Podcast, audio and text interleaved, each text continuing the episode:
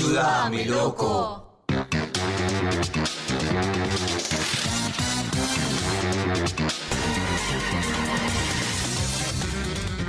Bien amigos,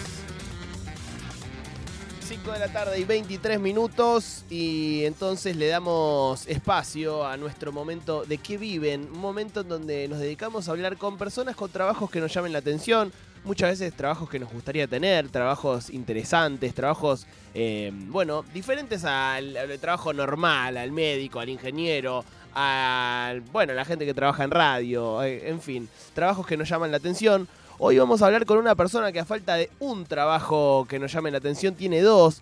Me refiero a Hernán Guajardo, es árbitro de boxeo, a quien le vamos a preguntar mucho por eso, y también es dueño de un local de antigüedades. Hola Hernán, ¿cómo estás?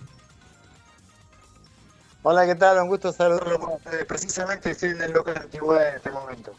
Eh, Hernán, ¿qué, qué es el- la cosa más antigua que tenés en el local? Y ahora lo más antiguo, no, se puede decir una exprimidora de hierro manual que se usaba para exprimir en realidad la carne para darle el jugo a los bebés.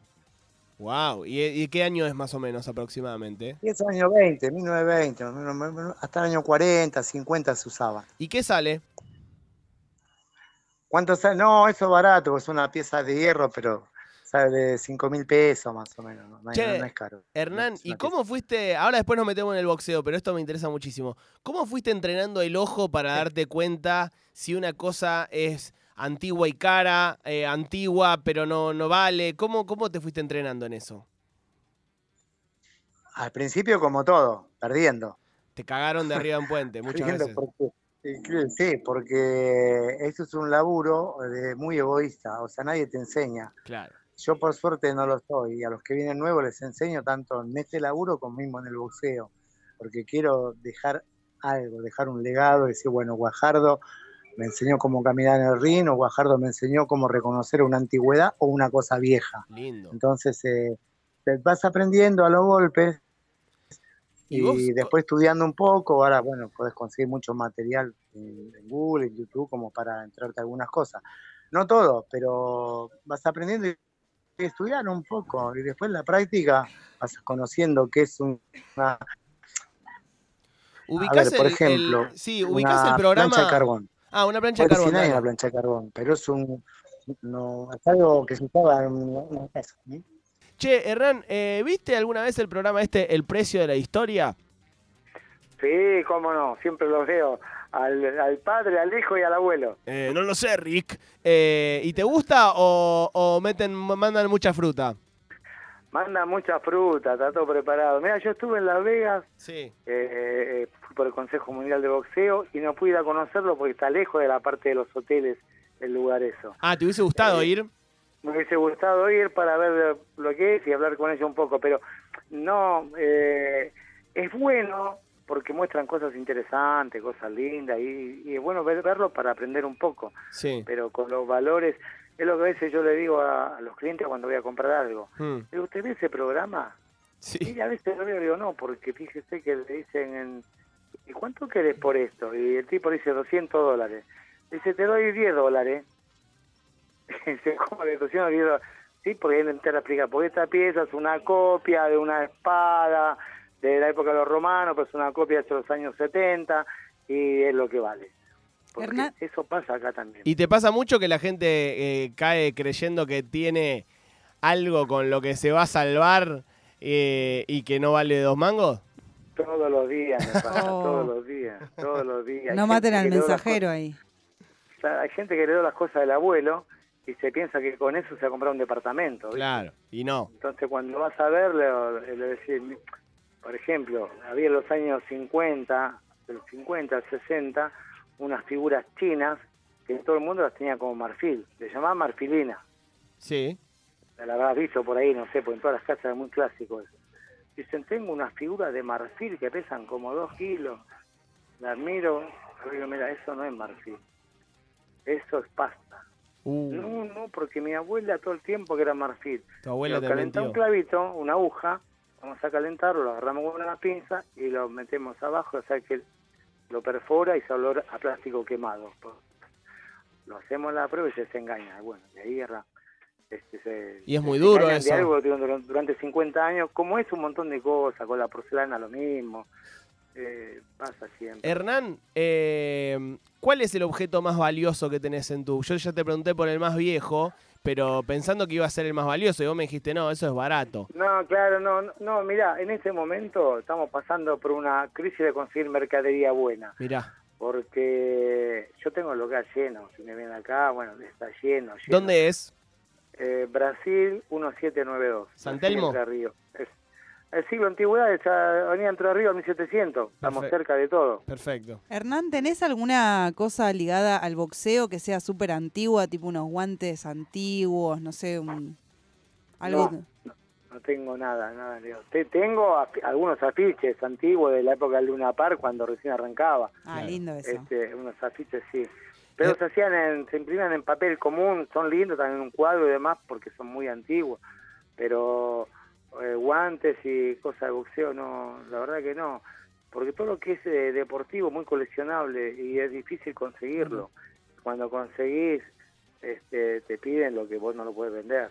Hernán, ya te hago la última eh, del mundo de antigüedades y ya nos metemos en mundo boxeo.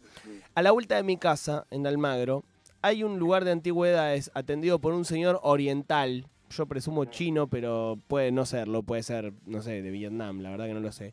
Que el tipo cuando vos le vas a comprar no te vende nada. Te dice, no, eso no, eso no. ¿Es algo común en el mundo de la antigüedad o el, chabón está loco? No, no, para mí que está medio loco, porque ni siquiera en San Telmo. Lo que suele pasar a veces, eh, en San Telmo, en Almagro, lo debo conocer seguramente. En San Telmo, cuando entra gente de acá y te dice, ese petit bronce, ¿cuánto vale? No, no está en venta, te dicen. ¿Por qué? Porque el público acá no podría pagar un petit bronce, cualquier petit Claro. bronce, cualquiera vale dos mil dólares. Claro, Ah, y vos claro. decís acá en este momento a alguien de acá dos mil dólares y, y se espanta. claro, claro, claro, no está en venta. Pues, son piezas que entonces dicen no, no está en venta. Cuando entra un turista dicen sí, dos mil dólares. Y dos mil dólares para un turista, un petit bronce, ponerle de 40 a 50 centímetros de altura, está en precio. Eh, Hernán, ahora sí, eh, no- nos vamos al, al mundo boxeo, que es eh, originalmente por lo que te llamamos. Eh, que le gustan mucho las antigüedades. y me, me- me interesan, me interesan, me, me llaman la atención. Este, ¿Hace cuánto que sos eh, referee o árbitro de boxeo? Mira, no sé si estuviste viendo algo de mi trayectoria. Sí. Yo fui boxeador profesional. Sí, sí, sí, vi, vi que empezaste en el Luna Park también, en el En gimnasio, Luna ¿no? Par, arranqué en el Luna, muy chiquito, tenía 14, 15 años. Y bueno, no entrenaba. En, real- en realidad le hacía los mandados a Tito Lecture, que me quería muchísimo, Claro. muy buena persona. Y, bueno, y así me fui quedando ahí hasta que debuté como boxeador amateur y después boxeador profesional. Yo arranqué como árbitro, hice mi última pelea en la Federación Argentina de Box, como boxeador, perdí por nocaut, dije, bueno, no va más, ya y, y ahí aconsejado por los dirigentes de la federación, me dicen, Guajardo, vos no te puedes ir de boxeo, yo te veo como árbitro. Ahora comienzan los cursos y hace, el otro fue en el año 99, 1999. Y arranqué, hice el curso de árbitro y uno se recibe como árbitro amateur, Mm. ahí te van evaluando, o sea, ¿no? vas a los clubes y demás, árbitro aficionado. Cuatro años tenés que pasar esa etapa y si estás en condiciones y tus eh, fueron bien tus actua- actuaciones y anduviste bien, te pasan a profesional. Y arrancas otra etapa, profesional de cuatro rounds, cuatro rounds, seis rounds, Hernán. así vas subiendo. Me quedé pensando en algo que dijiste recién. ¿Cómo se siente el knockout? ¿Cómo, cómo lo vive la persona que, que- que cae a la lona? ¿Qué siente en ese momento? Mira, yo lo viví en carne propia, este, en una pelea de la Federación de Box, eh, venía muy bien. Ese día estaba relatando para una radio Sergio Víctor Palma, que fue campeón del mundo. Y después del knockout me llama, me hace una nota y me dice, Hernán, ¿qué te pasó? Porque ibas ganando todos los rounds. Sí, digo, me, me embocaron. En el momento vos no sentís nada.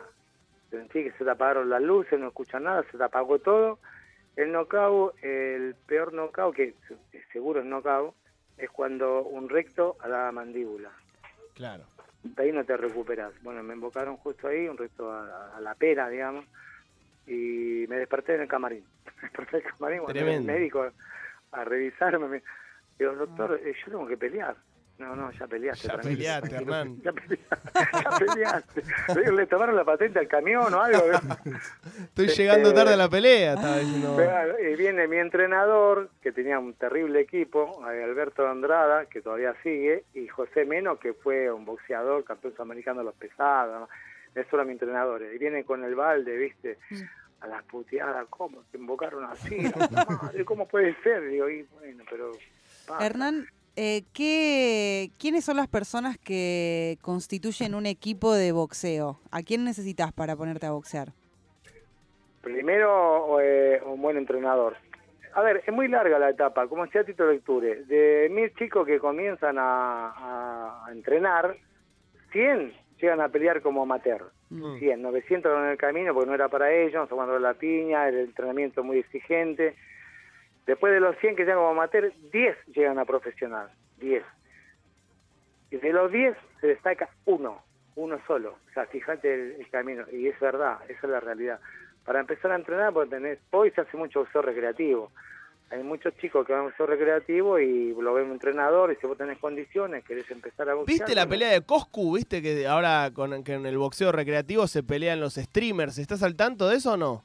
No, la verdad que no. Ah, No, no, nosotros, que lo que no sea boxeo, el clásico boxeo como eh, este el- la jaula y eso, la verdad que no nos interesa para nada. kickboxing tampoco, porque nosotros No, estamos no. organizando una pelea de kickboxing. Sí, No, no. no. No, te interesa. No, no, porque es, no, no, el boxeo es un arte, es diferente, es otra cosa. Mira, yo estuve en Tailandia, Sí. que fui a hacer una pelea al título del mundo a Tailandia, y allá todos los días, todos los días, tenés este el boxeo tailandés, ¿viste? Sí, El- es como acá el Muay. Thai. Thai. Muay Thai. Montai, Montai. Y con las patadas y demás. Y la verdad que no, no, no me gusta. El boxeo es otra cosa. No sé si ustedes ven boxeo. Eh, fíjate que eh, es, es, es muy completo. Cintura, rotación, cuello, pierna. Eh, es un deporte muy, muy completo y aparte es un deporte honesto. Porque los dos boxeadores en el ring se dieron, se mataron a trompada, terminó todo, se abrazan y después vamos a A mí, al árbitro, Mm. capaz que el técnico de uno de ellos me puteó, qué sé yo, se enojó porque cobré una falta, porque por cualquier cosa, y después terminó todo y vamos a comer todos juntos. ¿Te has comido golpes, che, en, en- en los combates? No, Como árbitro, no. ¿no? Obviamente. no, sí, sí, claro, no, no, por suerte no. No, me ayudó mucho el hecho de haber sido boxeador, entonces caminás a ring viste, ¿Sos, de otra manera. sos de cuidar al boxeador eh, en el sentido de, de- de pa- parar antes la pelea cuando ya se ve que hay uno que no va a poder eh, recuperarse o, de- o dejar como medio hasta el final? ¿Qué, qué estilo de conducción como árbitro tenés? No, no, no, mira. Eh, el boxeo ha cambiado muchísimo. En la época de Gatica, por ahí se le dejaba al boxeador, estaba cortado, estaba roto y se le dejaba seguir, se dejaba seguir. Y así terminaron mucho mal. Hoy no, hoy se protege mucho al boxeador. Eh, si vos ves que el boxeador te cobró 3, 4 golpes y no respondió, ya está en condiciones o pararle la pelea o hacerle una cuenta de protección. No sé si habrá visto una cuenta de protección. Son de 8 segundos, vos lo Mm. haces caminar, si lo ves que está con reflejo, sus piernas responden, le hace el pase. ¿Se te han enojado a veces? Sí, muchas veces. Este sábado en el Luna Park yo hice la pelea al título sudamericano, Sí. el campeón argentino que lo defendía con un peruano. El peruano había sido campeón sudamericano también, o sea, venía muy bien, había equivalencia en la pelea. Y en el cuarto cae el peruano en el segundo round, le cuento, se levantó bien, tocaron la campana, siguió, vamos al tercero, bien, vamos al cuarto.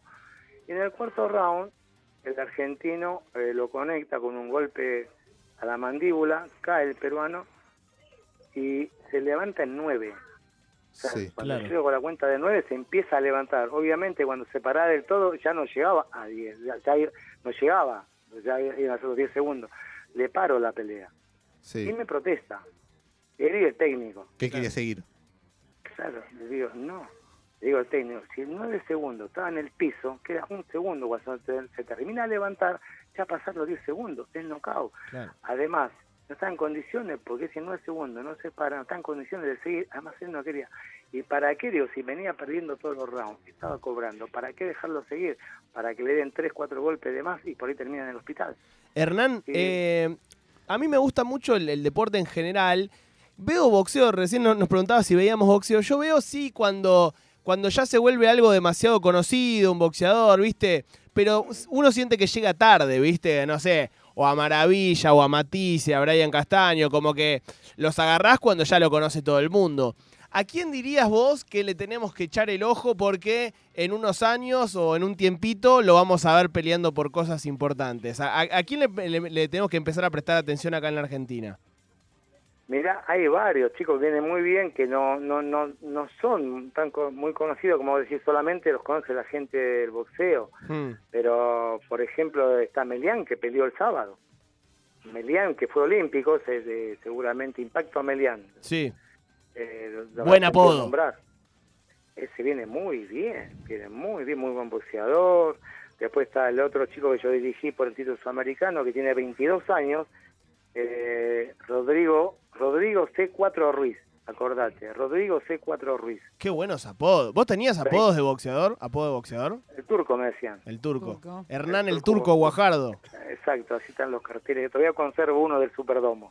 Lindo. Hernán, eh, antes de despedirte, te voy a hacer acá en, el, en este programa tenemos algo llamado el Kiniching, que es una mezcla entre la quiniela y el I Ching. Vos tenés que elegir un número del 1 al 80 y esto te devuelve una frase de alguna personalidad destacada del deporte, del arte, de la política, para que hagas lo que quieras con eso. Así que del 1 al 80, ¿cuál te gusta?